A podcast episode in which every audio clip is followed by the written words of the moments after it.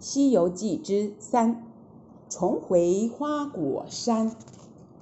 在第二集，我们说到了这只美猴王费尽千辛万苦，坐了一艘船，好不容易找到了一块陆地，去找师傅，但是一住八九年，一个师傅也没找着，只好又造了一艘船。来到了另外一片陆地，终于找到了活神仙须菩提祖师，这就是他的师傅。须菩提祖师知道了美猴王没爸爸没妈妈，是石头蹦出来的，于是帮他起了一个名字，叫做孙悟空。今天我们来讲讲孙悟空怎么跟他的师傅学本领。开始喽。孙悟空啊，在三星洞学本领，眼睛一眨，十年过去了。有一天，祖师带着徒弟们出洞去散步，问孙悟空：“你的本领学的怎么样了？”孙悟空毕恭毕敬的回答：“师傅，你教的七十二变，我全学会了，我还会腾云驾雾呢。”哦，腾云驾雾，我还没教，你怎么会了？是我自己练出来的。呃，那好，你就在这里试一试，让我和你的师兄们瞧一瞧。孙悟空啊，正想露一手，他骄傲的很呐、啊，于是翻了一个筋斗到高高的天空上，结果。半天才翻回来，回来以后啊，他就对祖师说：“师傅，我不是学会了吗？”哈哈，祖师看了直摇头：“哎呀，这个叫腾云驾雾啊！你来回六里路而已，花了半天的时间，太慢了，这根本就是乌龟爬，腾云驾雾嘛。”身子一闪，就是上万里路呢。孙悟空一听，呆住了。啊，这有多难呢？我怕学不会。祖师说：“哎，徒弟，只要你有决心，再难的事情也不怕做不成啊。”说到这里啊，祖师呢，凑近孙悟空的耳朵。把腾云驾雾的口诀秘密都告诉了他一个人，接着跟他说：“你不是爱翻筋斗吗？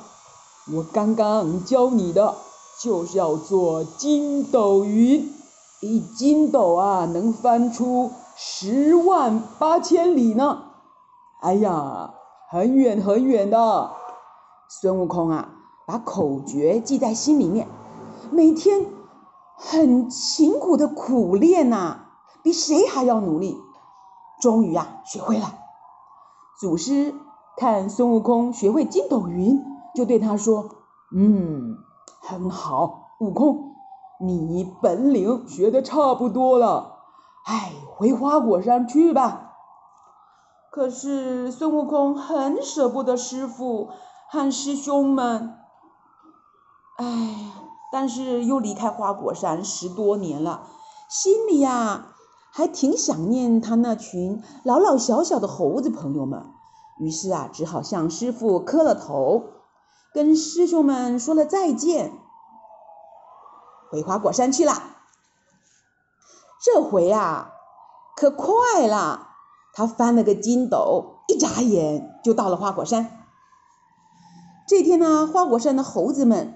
正在洞口玩，忽然听见半空中像打响雷一样，有人大喊呐：“我来喽！”他们抬头一看，不得了啊！一个怪物驾着云，正朝他们的头顶落下来，吓得他们往树丛、草堆、石缝里乱钻乱窜。有一只猴子胆子最大，它从草里伸出头来。定神瞧了瞧，哎，急忙叫起来：“哎，别躲，别躲，而是大王回来啦！”猴子们围着孙悟空，七嘴八舌地问：“啊，大王，你为什么去那么久才回来呀？哎，大王，大王，你学会什么本领啊？快教教我们！”孙悟空说：“哼，别的你们怕学不会，你们就跟我耍刀耍枪吧。”大伙就拿着竹竿、树枝当刀枪，跟着孙悟空耍起来啦。可是，如果真的打起仗来，竹竿、树枝有什么用啊？得有真刀真枪才行呢。孙悟空正在发愁，嗯，几个老猴说，嗯，从咱们花果山往东两百里水路，有个国家叫傲来国，那里一定有铜匠、铁匠会打兵器。大王啊，到那儿去，有现成的你就买，没现成的你就请他们打几剑，不就解了？孙悟空听了很高兴啊，一筋斗又翻到奥来国的首都了。他从高高的云头往下看，哇，大街小巷人来人往，热闹极了。他心里想，哎，这地方啊，一定有现成的兵器可以买。可是我哪有钱呐？哎，不如想个办法，偷偷弄几件回去。孙悟空吹了一口气，这一口气就刮起一阵台风，飞沙走石，吓得人们都躲在屋子里，没有一个人敢出来。嘿，他趁这个时候跳下去，反正没人嘛，他大摇大摆地走进王宫。找到王宫放兵器的仓库，进进去一看，哎呀，满屋子都是刀枪剑戟，多的数也数不清啊！可是他只有两只手，怎么拿得回去呢？孙悟空灵机一动，哎，想到我跟师傅学了，学到了一种分身法，就是把自己一个人变成好几百个人。他就从身上拔下一撮，嗯，细细的毫毛，把这个毫毛啊放在嘴里面嚼一嚼，嚼嚼烂了，哎，就喷出来，口里面叫了一声变，那些毫毛马上变出成千上百个小猴子，变出来的小猴们啊，力气大的一个可以拿六七件，力气小的拿三四件，把王宫的兵器。搬了个精光，孙悟空又叫来一阵大风，一会儿就把小猴们全部吹回花果山去了。你看，这才是几分钟的事情就办完了。从这天起，花果山可热闹了。一大清早，大大小小的猴子有四万七千多只呢，一个一个排好队，等孙悟空点名，向前看齐。手放下，就开始练武操兵，刀啊枪啊碰得叮叮当当响啊。孙悟空看大伙练得挺认真的，心里很高兴呢。